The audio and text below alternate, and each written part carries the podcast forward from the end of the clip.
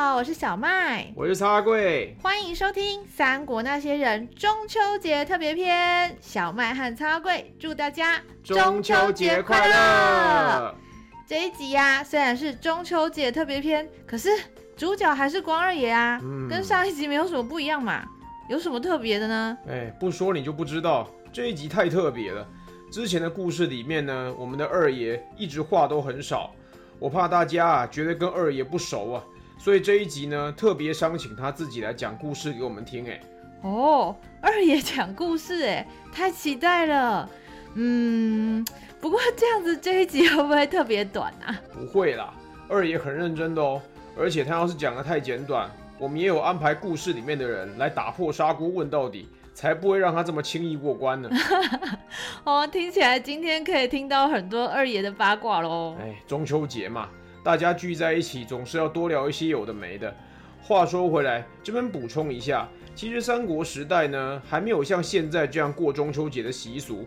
不过，把农历八月十五当做一个特别的日子，是从更古早的时期就已经有的哦。嗯，没错，在这样特别的日子里面呢、啊，希望大家也都能过得平安顺利。那也希望三国那些人能够陪伴大家度过更多这种特别的时刻哦。如果想听更多三国那些人的故事，请记得追踪我们，也欢迎到 Instagram 和 FB 搜寻三国那些人，留言跟我们互动哦。如果你喜欢我们的故事，请帮我们分享给你身边的朋友，你的小小鼓励就是我们最大的动力哦。那么，故事准备开始喽。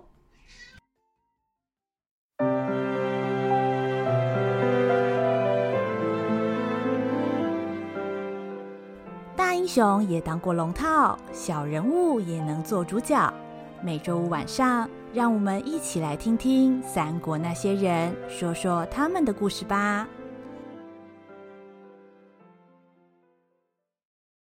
中秋节特别篇：关羽不拿刀的一天。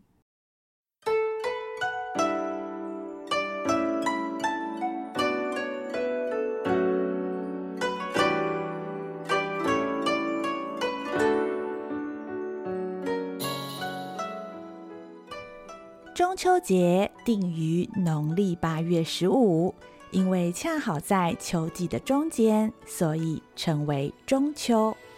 从时令上说，中秋是秋收节，古人在这个季节饮酒起舞，喜气洋洋地庆祝丰收。相传在周朝，每逢中秋夜都会举行迎寒和祭月的仪式。所谓八月十五月正圆，阖家团圆在眼前。满月象征着相聚和圆满，在这个日子里，人们总是望着月亮，寄托对亲人朋友的思念之情。虽然在三国时期还没有过中秋节的习惯，但是在夜晚欣赏美丽的月色倒是很早就已经存在的习惯了。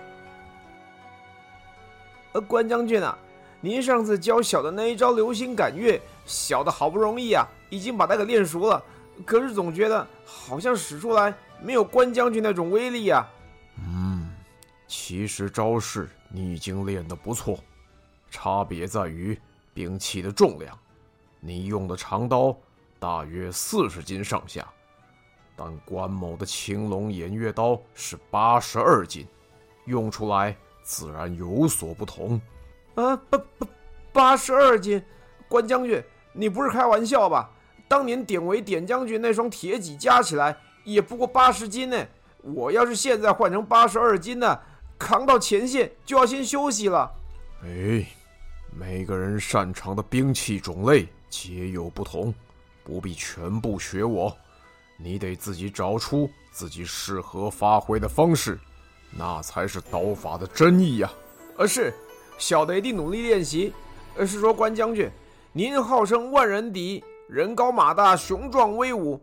不过您名叫关羽，字云长，听起来感觉上很飘逸呢。哎哎，您的爹娘有没有提过，为什么帮您取这样有诗意的名字啊？嗯，你这个五营营长。该不会又有问题了吧？连关某的名字你都有兴趣啊？哈，谁对谁的名字有兴趣啊？哦，小的见过张辽将军。张辽，你怎么来了？丞相不是最近要跟袁绍作战？关某还以为你正在做准备呢。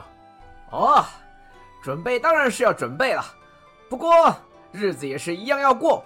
丞相说今天花好月圆，良辰美景，错过不在，所以呢，叫我带些好酒好菜过来跟二爷聚聚啊。哈，想不到丞相也是个风雅之士。懂得及时行乐啊，可不是嘛！哎，不提这个了。你们刚刚是不是在讨论名字的事情啊？对啊，张辽将军，您不觉得关将军的名字很酷吗？你想想看，两军对垒的时候，关将军往前一站，胡子这么一捋，大声自报家门：“吾乃关羽，关云长。”你想想，这画面是多帅气呀！切，那有什么呀？这我也可以啊！你看，我乃张辽，张文远，哎，不都一样吗？哎呦，张辽将军，你不懂啦，这个气势上面呢，根本就够了！你们也太无聊了，不就是姓名吗？这有什么好讨论的？哈哈，二爷，确实啊，说到你这个名字，那报出来是真的有声音、有画面的。我看您今天有这种威名啊，你父母可以占一半功劳啊！嗯，说来无奈，这个名字其实并非我父母所取，也没有什么值得荣耀的，你们就别再捧了，又不是什么特别的事情。哦哦哦，不是二爷父母取的，哎，我闻到八卦的味道啊！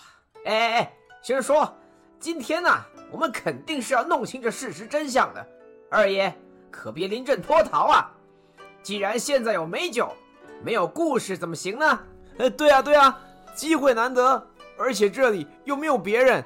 哎，关将军，您就说给咱们听嘛，呃，不然小的今天晚上啊又要睡不着了。哎，你这不是打蛇随棍上吗？你的刀法要是能这样招中有招，绵延不绝的话，还换什么兵器啊？嗨，二爷，出生入死，你毫不啰嗦，怎么跟你问个事情遮遮掩掩的？大丈夫光明磊落，无事不可对人言。二爷，你说是吧？哎呀，碰上你们两个，真是劫数啊！罢了，不嫌无聊的话，就听关某说吧。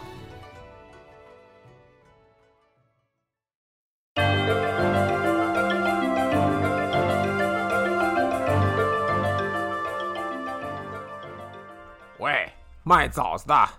今年收成不错吧？呃，是是是，托您的福啊。既然这样，这个月的规费也该缴了吧？呃，是，都准备好了。那、啊、请官爷点收啊。嗯，一二三，嗯，才两吊钱呐、啊，不够啦。冯老头，你摆摊子做生意，起码要交三吊钱呐、啊。我、呃、这怎么会呢？两吊钱是公定价。以前都是交这个数啊！切，我管你那么多，姓冯的。总而言之，三吊钱你是交定了，不然明天你就别想在这摆摊做生意啊！哦，这这个，喂，你们这些人到底是官差还是流氓啊？我们都已经照规矩交了，你们还想怎么样嘛？哼，小子年纪小，胆子倒不小，有种啊！长生。长生，你在干什么？给我回来！娘，这些人，这些人，官爷，不好意思，我们是真的没有多的钱了，每个月要凑着两吊钱出来，一家三口得少吃好几顿饭，您就行行好。吵死了，走开！哎呀，呃，老婆娘，你们太过分了啊！你也去吧！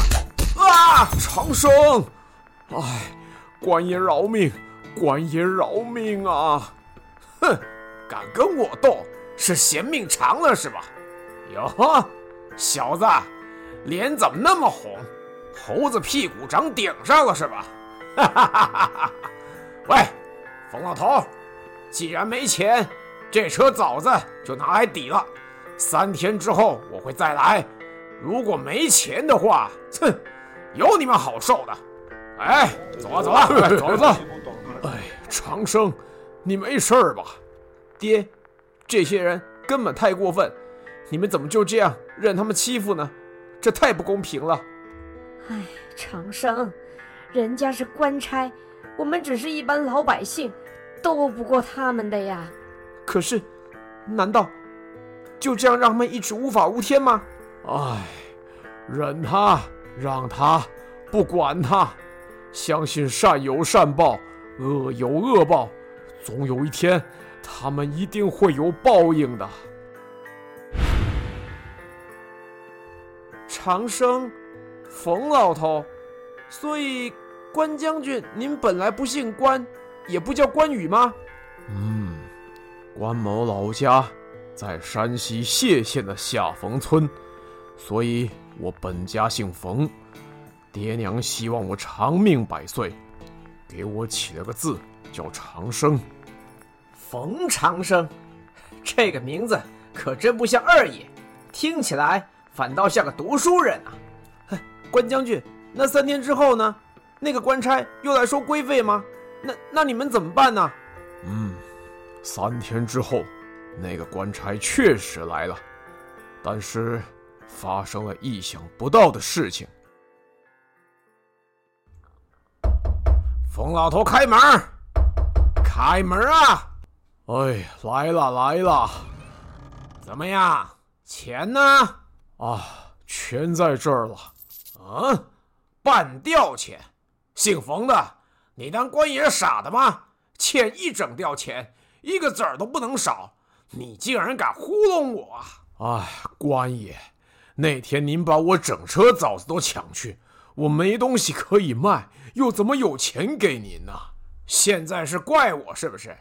没有官也维持帝王秩序，你连生意都没得做。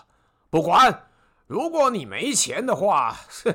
我看你老婆还有几分姿色，用人还债也成啊！嗨，哎呦，妈的小畜生，竟敢丢石头，想死是不是？哼，反正一直被你们欺负，根本比死还痛苦。我今天跟你们拼了！好啊，想死我就成全你！哦，重生！啊！我。我的手，我的手断了。谁？是谁？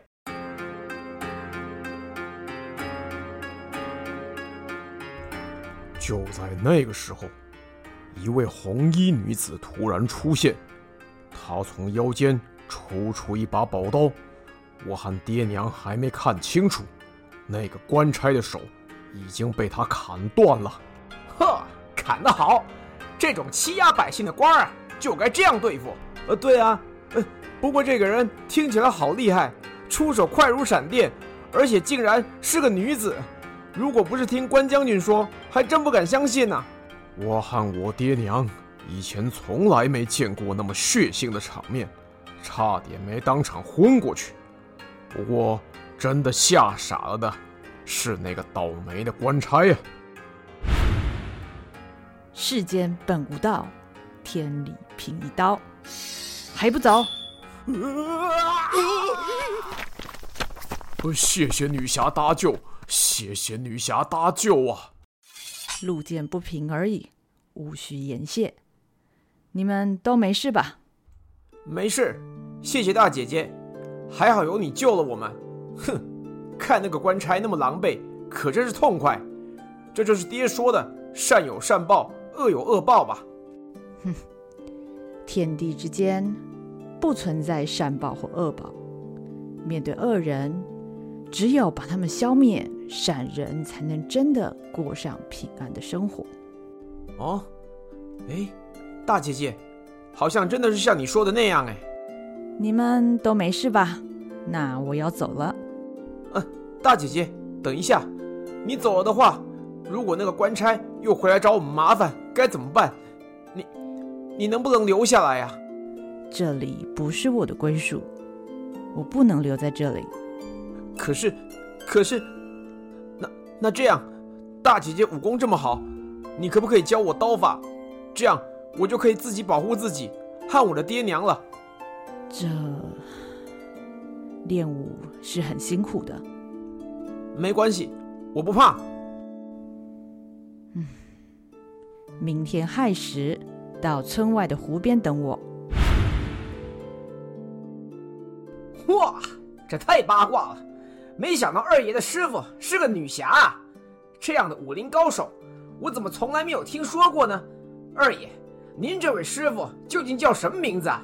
说也奇怪，师傅从来没提过他的名字，也没说过他是从哪里来的。我那时虽然好奇，但也不敢多问。哦，哎，那那那那，关将军，你的师傅长得漂不漂亮啊？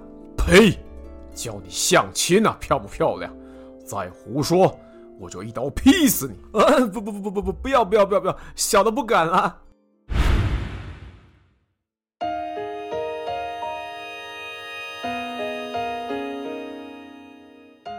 哎，师傅，你这把刀样子好特别啊，不知道叫什么名字呢？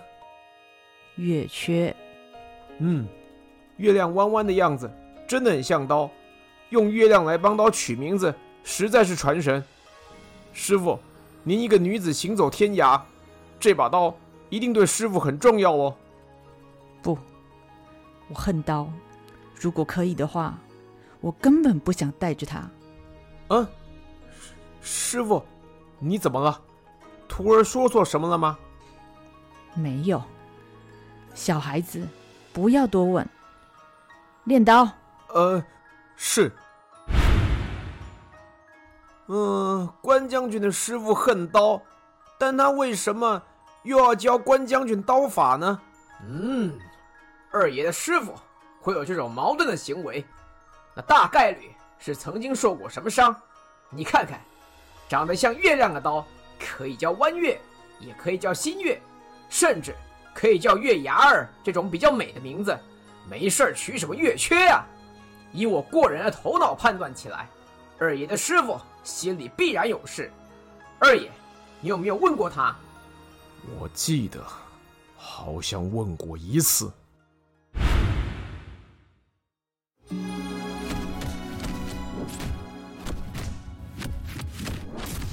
流星赶月，青龙摆尾，泰山压顶，呵！嗯，学得很快。如此一来，这套刀法你就学全了。谢谢师傅教导，徒儿一定会用这套刀法消灭所有的恶人，像师傅说的一样，让所有的善人过上平安的生活。唉，那是我信口胡说的，你怎么就记得这么清楚呢？因为徒儿觉得师傅讲的很有道理啊。我教你刀法，只不过是让你可以保护自己。你想的太多了。啊？难道师傅不希望徒儿去行侠仗义，让世间变得更幸福、更美好吗？单靠行侠仗义是没办法让这个世界变好的。只有当这个世间不需要刀的时候，幸福才会真的到来。这，师傅，徒儿不明白您的意思。总有一天你会懂的，总有一天吧。当这个世间不需要刀的时候，幸福才会到来。二爷，您这个师傅讲话也太有玄机了吧？这到底是什么意思啊？从那天晚上以后，师傅就没有再来过湖边。关某四处打听，却也没有他的消息。我曾经听师傅提过，他是为了替他的父亲报仇，才苦练刀法。至于详细的经过，他就没再多提。但我觉得，或许跟这件事情有关吧。哇，那真是可惜了。这要是我啊，肯定要抓着师傅问到明白，我才能罢休啊。啊，放心吧。若是你真的见到关某的师傅，你绝对没有那个胆子胡来。说的也是，小的可不想知道。月缺刀究竟有多锋利呀？啊，说到这个，二爷，既然当初你好不容易学成刀法，有没有试着找机会发挥发挥啊？嗯，关某确实希望如此。几年以后，我拜别父母，出外打拼，离开故乡，来到了谢州城，本想应征个衙役或是枪棒教头这种需要武术底子的工作，但是由于没人介绍，吃了闭门羹。无奈之下，只好先在旅店暂住。不想当天夜里，却让关某遇上一件不平之事。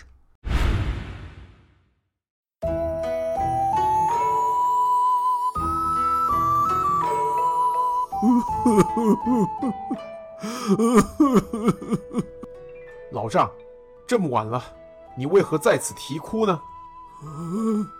吕大员外。看上了我家闺女，想要娶她做妾，我们不肯，他就派人来把我闺女给抓走了。你说我能不哭吗？吕大员外是什么人？怎么能这样横行霸道呢？哎，年轻人呐，看你的样子，应该是外地来的，不知道吕大员外的厉害。咱们谢州城这里附近靠近盐池。井水大部分呢都太咸，只有那么几口井的井水是可以喝的。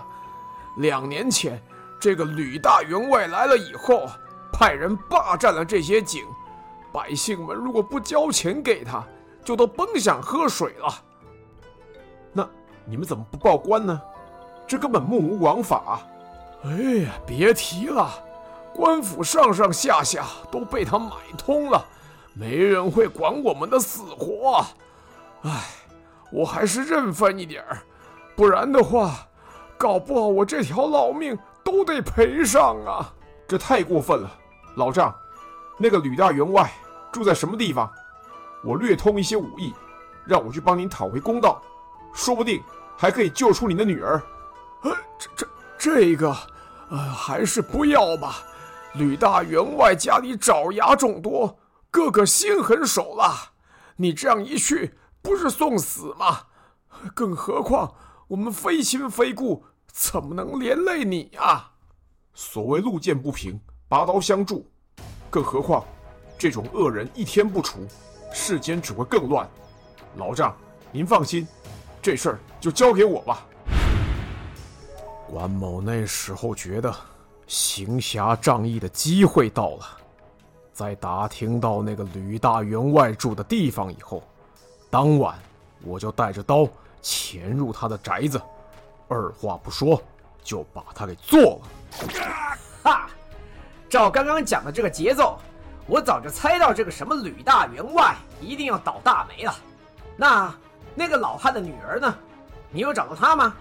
这个当然，不过因为他看到员外被我当场格杀。吓得腿软，差点跑不动，就是真的。哎，可是那员外府里不是有很多爪牙吗？关将军，你杀了他们的老板，有想过要怎么逃出来吗？嗯，关某那时没想那么多，全凭一股义气就出手。果不其然，被他的爪牙团团包围，我只有咬着牙跟他们拼命。哦，那那后来呢？切，这还用问？用膝盖想也知道，一定是二爷大显神威，恶徒全军覆没，最后全城百姓都过着幸福快乐的日子嘛。唉，若真是那样，可也就罢了。那天晚上，我杀了三十几个人，好不容易才带着那个姑娘逃出员外府。关某本来以为，只要这个吕大员外一死，所有的问题就解决了，但是事情却不是这样发展的。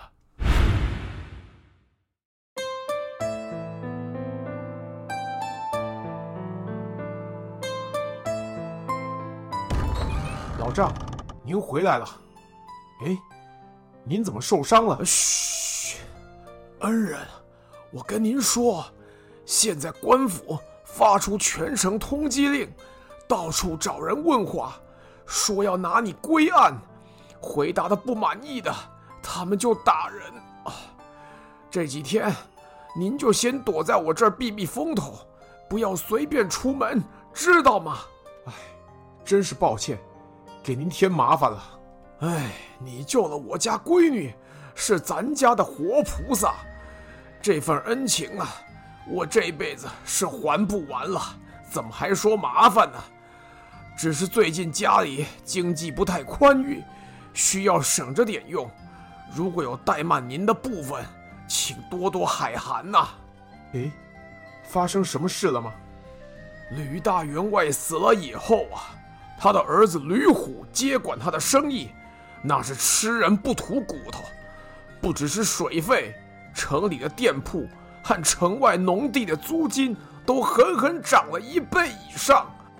咱们谢州城里啊，有一半的人都靠吕家吃穿，遇到这种事情，大家也只能忍耐啊。这，唉，唉，想不到有钱有势的人。对地方上的影响这么大，明明关将军是为民除害，可是却好像让状况变得更糟糕了。唉，这些恶人平时鱼肉乡民，但是乡民没有他们又活不下去，这就是这个世道无奈的地方啊！我在老丈家里躲了几个月以后，总是觉得不妥，为了不连累他们，于是。我便向他辞行，自己一人离开了谢州城。由于有案在身，下冯村我是不能回去了。但是，我也不知道自己要去什么地方，只有到处流转。不知不觉过了五六年，黄巾之乱爆发，到处都在招募义勇军。关某辗转到了幽州涿县。遇见了我大哥和三弟，也才有了后来的发展呢、嗯，虽然不能在地方上行侠仗义，但是能够讨贼安民，或者也是个不错的选择嘛。哎，二爷，不对呀、那时候你不是有案在身吗？照你这个被通缉的情况，怎么可能过得了那些临检的关卡呢？而且，你这张大红脸。到底要怎么瞒得住啊？关于这件事情嘛，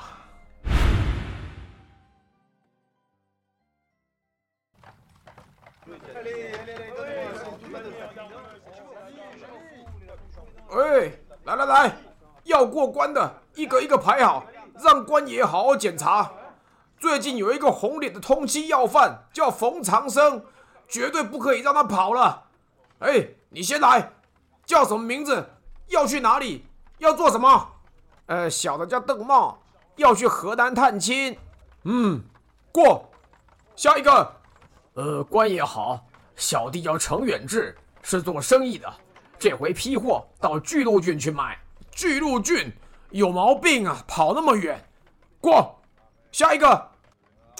哎，这下糟了，我这张脸这么红，怎么过得了关呢？啊，对了。哎呦喂呀！哎呀，冒失鬼！我的鸡都跑掉了！回来，回来呀！喂，那边那个在干什么？吵吵闹闹的，过来！喂，你怎么整个脸都是血？你搞什么鬼啊？啊啊啊！官爷不好意思，我刚刚不小心拍到马的屁股，结果他踢了我一脚。我鼻子撞到地上，所以，哦，所以才，嚯，真是个白痴啊！啊，你看啊，搞得满地都是鸡羽毛，乱七八糟的。哎，抱歉抱歉，我下次会小心的。呃，官爷，这样我可以走了吗？等一下，想要过关的话，该问的问题还是要问的啊。叫什么名字？要去哪里？要做什么？这可绝对不能说真名！那那我要叫什么呢？嗯，过关，羽毛。嗯，回关爷，在下名叫关羽，要去幽州投军。